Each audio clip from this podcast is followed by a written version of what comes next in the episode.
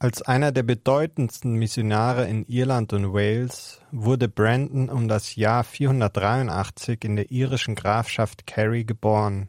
Vermutlich entstammte er dem Hochadel. Als Schüler des heiligen Finian soll er eine hervorragende Bildung erhalten haben.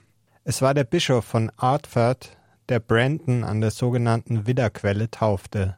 Im Jahre 512 soll Brandon im Alter von 29 Jahren zum Priester geweiht worden sein. In den darauffolgenden Jahren führte er ein asketisches Leben. Die vielen Berichte über sein Leben sind fast alle legendär. In seinem ungewöhnlich langen Leben von ungefähr hundert Jahren gründete und leitete er mehrere Klöster. Als gesichert gilt, dass Brandon das Kloster Clonfert in der Grafschaft Galway um 560 gründete, wo er auch Abt und Vorsteher von 3000 Mönchen war. Außerdem machte er sich als Dichter und Seefahrer einen Namen.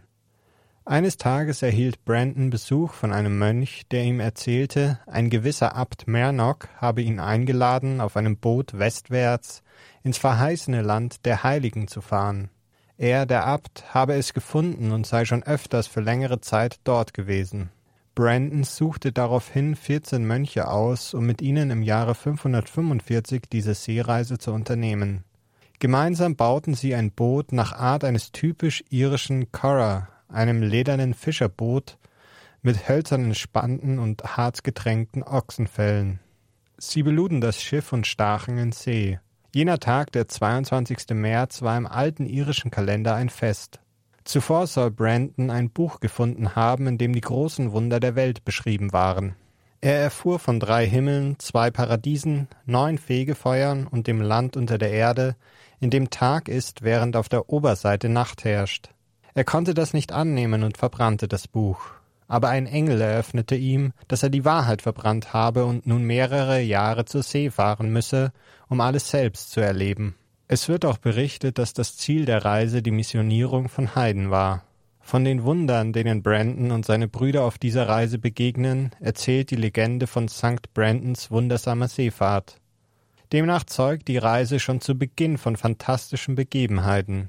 An einem Morgen sahen sie, wie aus einem Berg im Meer ein Drache auf sie zukam.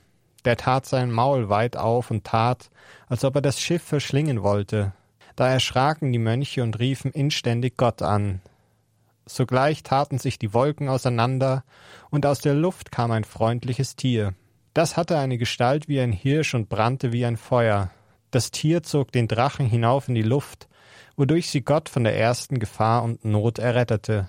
Auf ihrer Reise wurden die Mönche nach fünfzehn Tagen auf ein felsiges Eiland getrieben und erholten sich.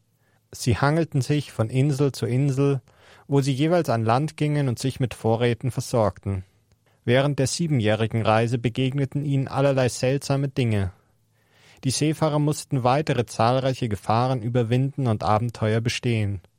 So kamen sie beispielsweise an mehreren Fegefeuern vorbei und begegneten den gefallenen Engeln, die in Vögel verwandelt auf einer Insel lebten. Einmal landeten sie versehentlich auf dem Rücken eines riesigen Wals. Erst nach sieben Jahren erreichten sie das Paradies, wo sie aber nicht bleiben konnten. Die Legende von der Seefahrt erzählt, dass Brandon mit seinen Brüdern dort vom Schiff an Land ging, wo sie eine schöne Burg aus Kristall sahen, die hoch in den Lüften schwebte. Viel reines Edelgestein mit Gold, Kupfer, Erz und Erde war in die Mauern eingearbeitet. Zudem waren dort Korn, Wein und Früchte in Fülle. Es wird berichtet, dass die Mönche an diesem Ort die allerschönste Herrlichkeit entdeckten, die auf Erden möglich sein kann. Die Erzählungen bieten eine breite Palette für die Interpretation von der geografischen Lage des Schauplatzes der Legenden von Brandon. In blumiger Sprache mündeten die Abenteuer dieser Seereise in den beliebten und bekannten Bericht Navigatio Sancto Brendani. Vielleicht war Brandon selbst der Verfasser, schließlich war er Dichter. Auf mittelalterlichen Karten fand sich jahrhundertelang sogar der Name Brandon-Inseln, welche später von Expeditionen gesucht und real ausgemacht worden sind. Die Inseln sollten angeblich westlich des nördlichen Afrika liegen, wo sie Brandon entdeckt haben soll. Ihre Existenz galt den Gelehrten des Mittelalters als Tatsache. Die blumige Sprache des Berichtes verführte dazu, die ganze Geschichte als mittelalterliche Romanze abzutun.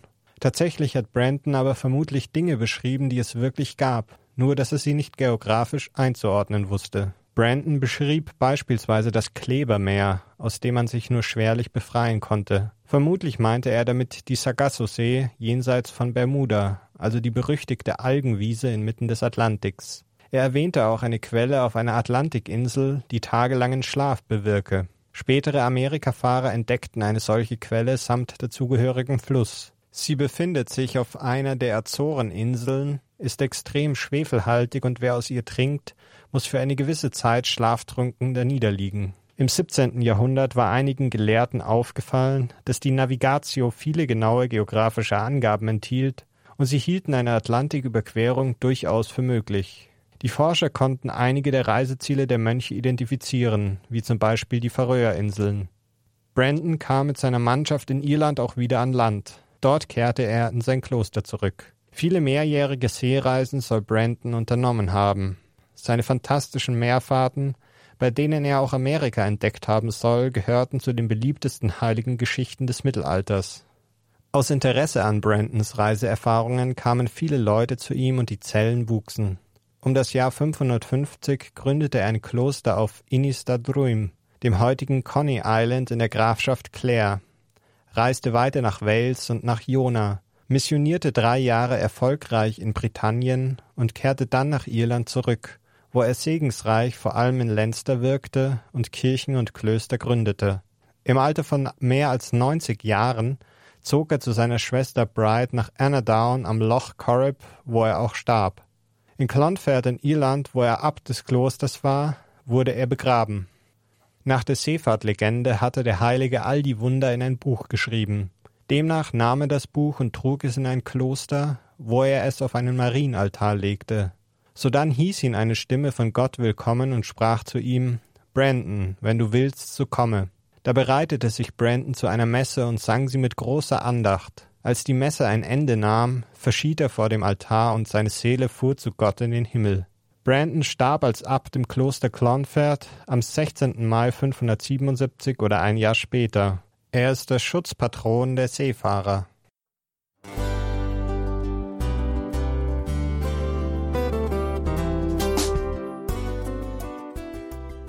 Liebe Zuhörerinnen und Zuhörer, Vielen Dank, dass Sie unser CD- und Podcast-Angebot in Anspruch nehmen.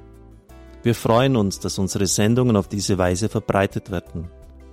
Dieser Dienst ist für Sie kostenlos.